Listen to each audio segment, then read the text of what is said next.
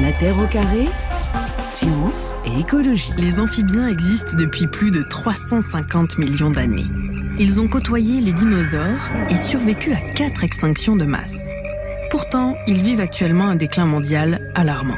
C'est la classe animale la plus menacée, avec près d'un tiers des espèces dites en danger. Des dizaines ont déjà disparu. La cause principale, la perte d'habitat. Et depuis quelques années, une nouvelle menace s'ajoute, celle d'un champignon tueur d'amphibiens, le Batrachochytrium dendrobatidis.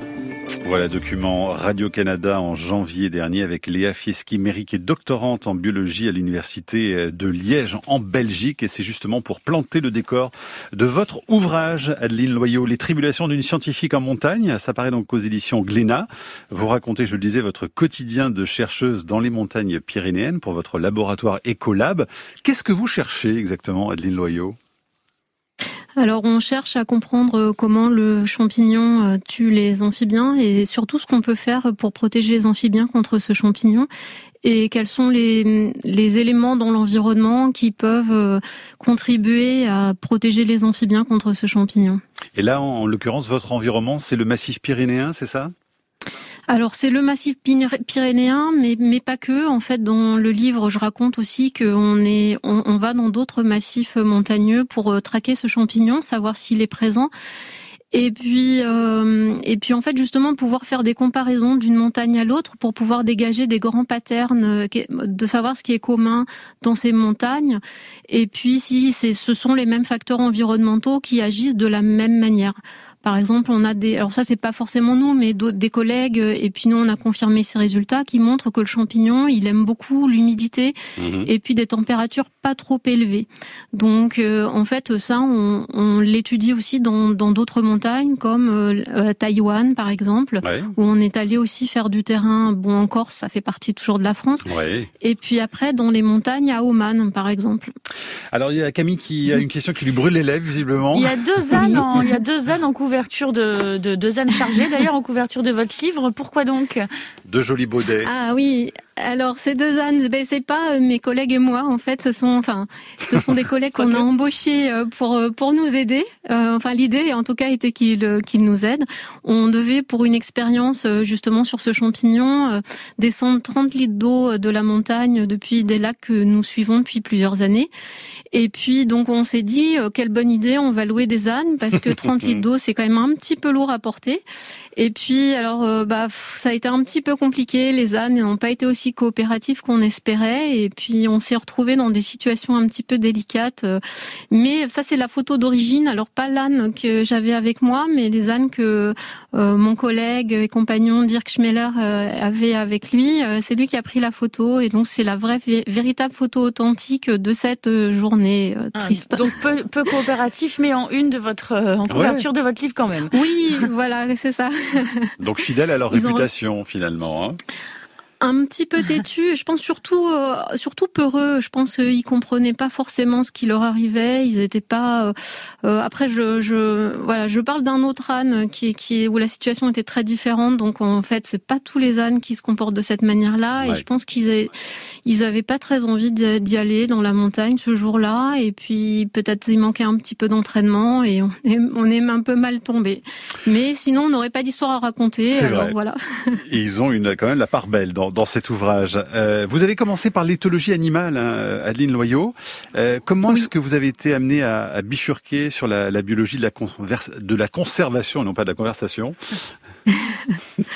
alors, euh, en fait, c'était euh, déjà une. Alors, l'éthologie. J'ai commencé par l'éthologie parce que euh, c'est une passion depuis toute petite. voilà, je d'observer les animaux, de comprendre comment ils se comportent, pourquoi, un peu lire leur comportement quand quand je les croise, quand quand je peux les observer à distance. C'est vraiment très intéressant.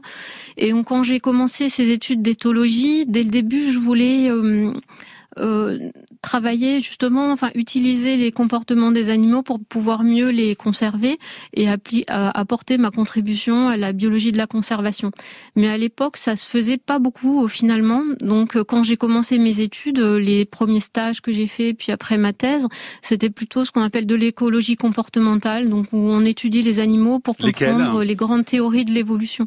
Moi, je travaillais sur les oiseaux en fait avant de passer aux amphibiens. Et pourquoi justement vous avez bifurqué? Ouais, Pourquoi vous êtes passé des oiseaux aux amphibiens?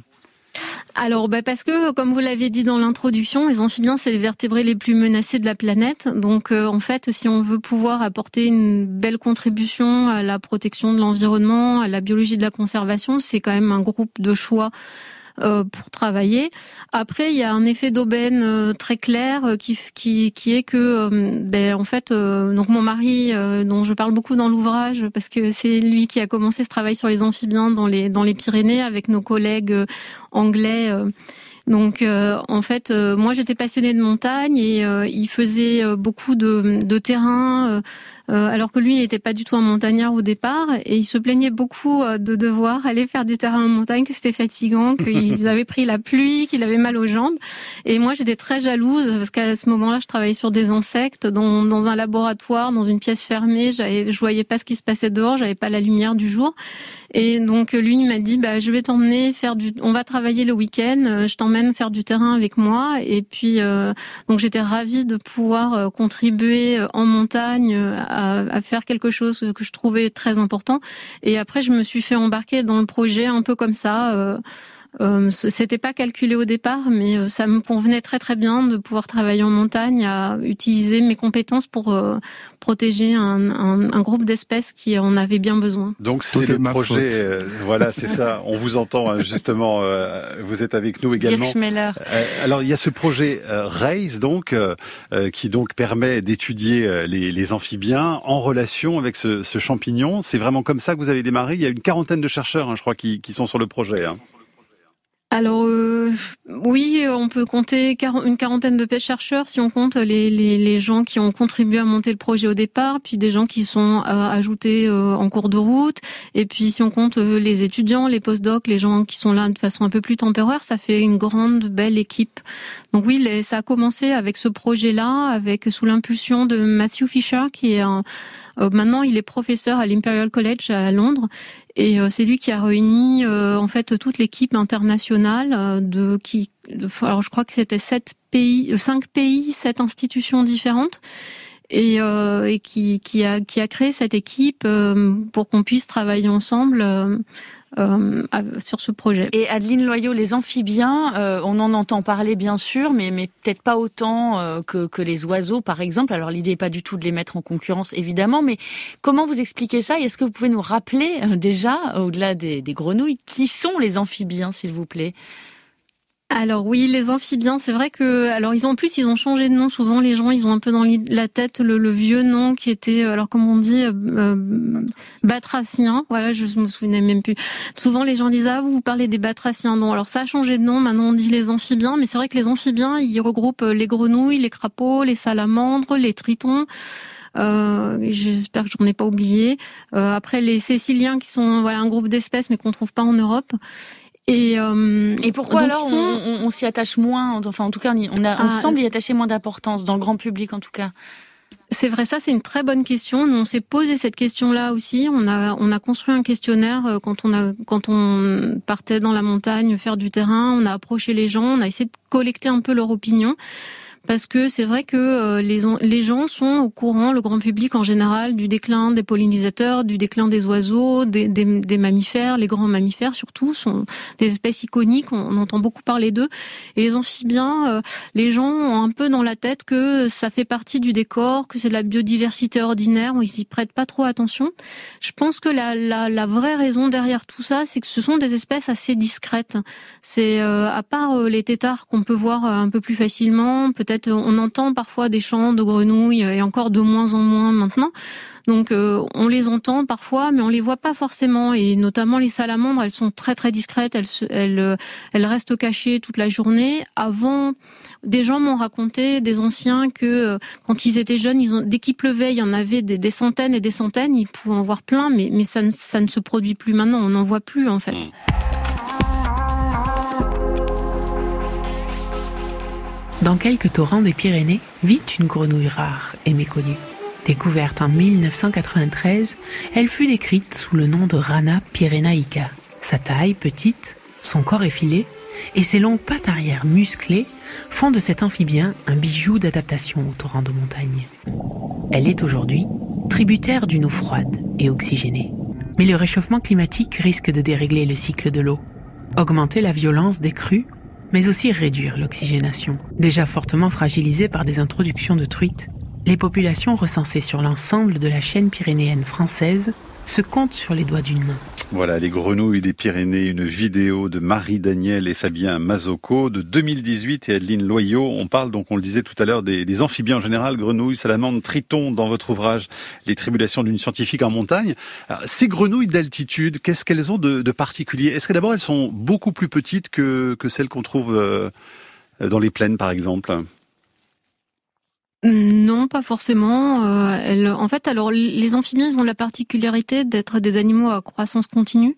Donc en fait, une fois qu'ils ont atteint l'âge adulte, ils vont continuer à grandir. Donc euh, la taille, c'est plutôt lié à l'âge et pas forcément à l'endroit où ils vivent. Et quel rôle ils jouent dans, dans les écosystèmes, ces amphibiens, euh, en altitude en particulier?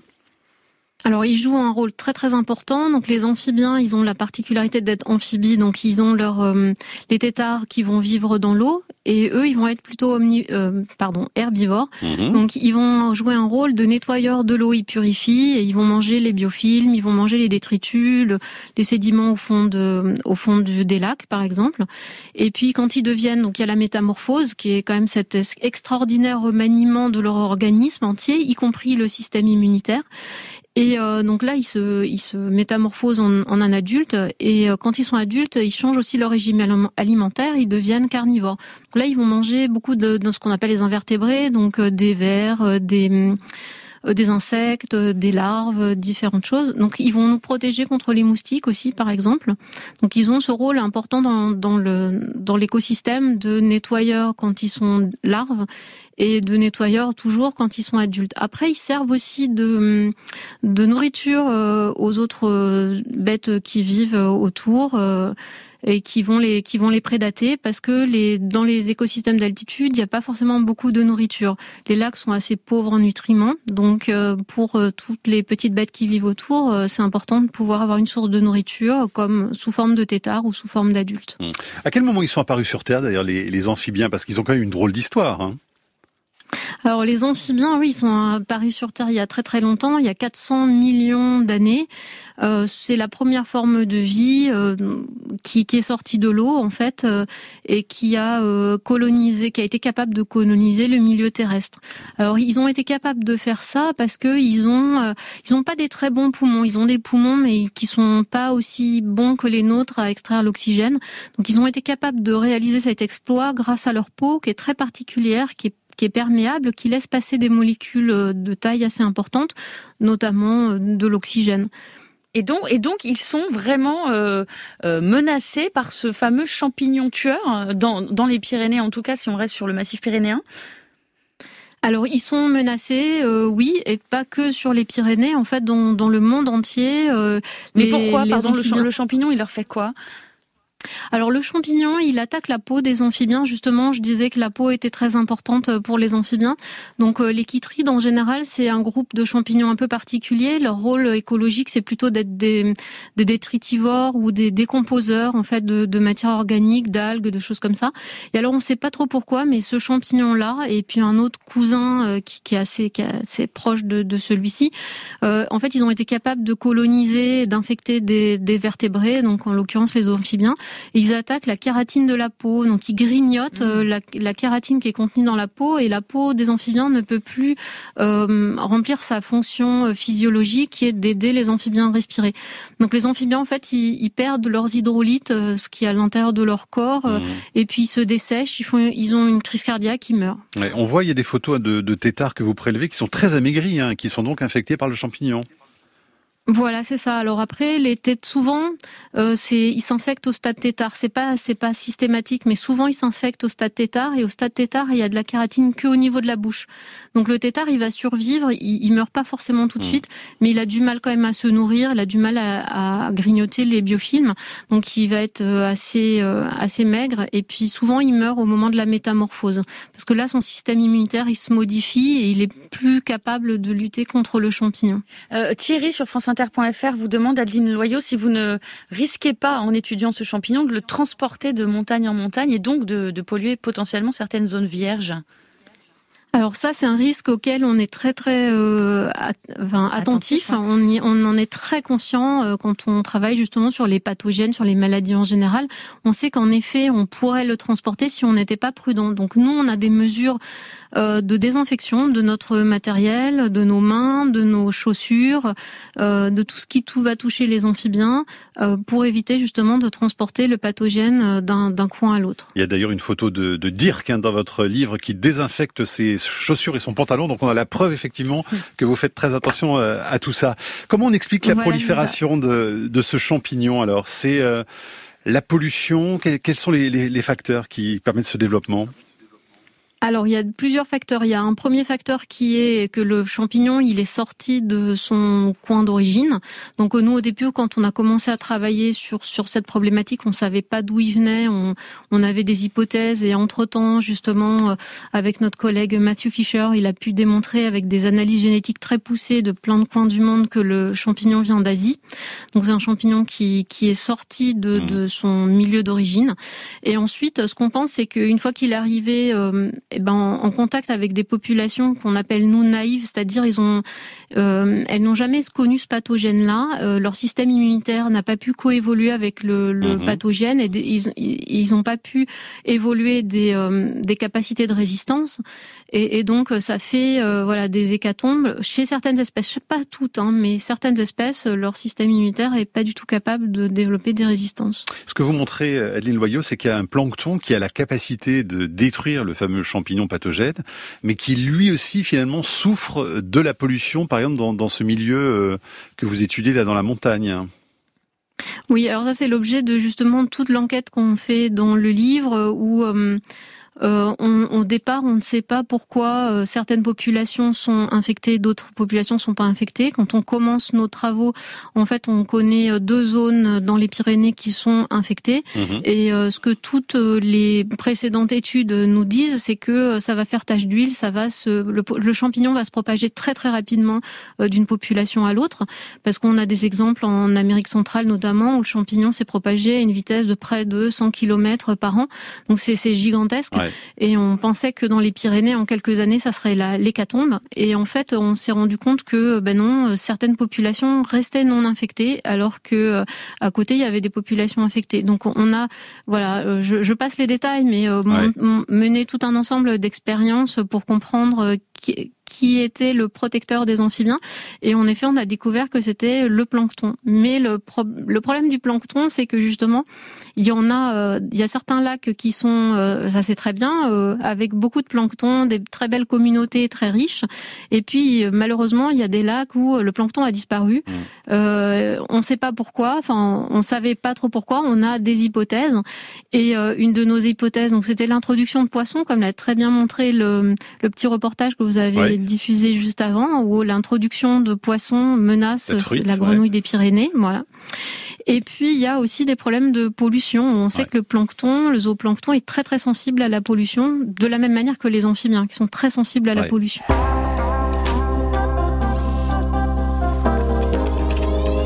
Adeline Loyau, euh, ce, genre de, de déclaration, est-ce que vous, vous pensez que ça peut avoir un impact, vous qui avez constaté de la pollution, donc on le disait, jusque dans les lacs des Pyrénées en altitude? Alors moi personnellement, j'espère que ce genre de discours peut avoir euh, un impact. En fait, moi c'est la raison pour laquelle j'ai écrit le livre au départ, c'est que j'ai voulu euh, m'adresser aux gens qui savent pas forcément ce qui se passe, euh, qui sont pas forcément touchés d'abord par les problèmes de changement climatique, perte de la biodiversité et que ça le puisse leur euh, permettre de prendre conscience et de, de faire quelque chose. Parce que en effet il a raison. Tout, tout ce qu'il dit est vrai et c'est dramatique. Et, et nous en tant que chercheurs on s'est fait comment dire, plusieurs fois traité d'alarmiste, alors qu'on a, enfin, malheureusement, on ne dit que la vérité et la stricte vérité. Mais si on dit la vérité, en mm. fait, on, on, est mal considéré. On est, voilà, des gens qui créent de l'anxiété chez d'autres personnes, etc. Adeline Noyau, dans votre ouvrage hein, Les tribulations d'une scientifique en montagne, vous dites que vous croisez régulièrement, justement, euh, en montagne, des, des personnes, hein, des, des, touristes ou même des, des, gens qui habitent dans le coin et qui doutent de l'intérêt de vos recherches. Donc, il y a encore effectivement de, beaucoup de boulot à faire. Certains vous disent c'est avec nos impôts que vous faites ces conneries. C'est quand même dément, non Ça doit être absolument décourageant, non? Alors, je vois tout à fait à quoi vous faites référence. Ce, ce magnifique jour, donc c'était 15 août. On était en train de travailler et puis on s'est fait aborder. Donc, euh, j'étais avec Dirk et puis un collègue Marc qui venait d'Allemagne pour euh, regarder comment on travaillait. Et, et en fait, euh, on a deux énergumènes qui sont venus nous aborder de façon très agressive en nous demandant ce qu'on était en train de faire et que c'était scandaleux qu'on dépense leurs impôts de cette manière-là pour aller chercher mmh. un pathogène sur la peau de grenouille euh, et que vraiment on gaspillait euh, leur argent. Donc euh, dire qu'à gentiment essayer de leur expliquer que bah en fait c'est aussi pour les humains qu'on fait ça, c'est pas que pour les amphibiens et que et que la perte de la biodiversité c'est quelque chose qui nous concerne tous en tant que société humaine. Mais en fait le, le dialogue n'était pas possible donc moi j'ai vite remballé toutes les affaires et puis je disais non non vous êtes non, fermé, hein. pas. Voilà, vous êtes beaucoup fermé. ouais, ouais. Noyau, il nous reste qu'une minute, ça va passer extrêmement vite. Deux questions très très vite. Est-ce qu'il y a une solution pour lutter contre ces champignons là qui déciment les, les amphibiens? Très vite. Oui, oui, oui. Euh, en, en, protégeant les, le plancton des lacs de montagne, euh, on peut faire quelque chose. Donc, il faut enlever les poissons qui sont introduits, ils sont pas là naturellement. Il faut les enlever des lacs de montagne, ça c'est très important. Et puis essayer de limiter autant que possible la pollution. Et puis Camille. un petit message de Nicolas pour un peu d'optimisme. Il dit voilà, moi j'habite un petit village dans le sud, Aveyron. Je peux encore observer ces, des rassemblements de, de salamandres quand, il pleut. Ça arrive une ou deux fois par an. Donc il a voulu apporter une petite note d'optimisme par les temps qui courent, nous écrit-il. Eh, eh ben qu'il en profite, qu'il en profite. Ouais. Merci beaucoup, Adeline Loyau. Vous saluez Dick Schmeller qui est juste à vos côtés dans les studios de France Bleu Occitanie à Toulouse. Et donc je renvoie sur euh, cet ouvrage hyper intéressant et drôle à la les tribulations d'une scientifique en montagne que vous venez de publier aux éditions Glénat dans la collection Hommes et montagne. La Terre au carré est un podcast France Inter.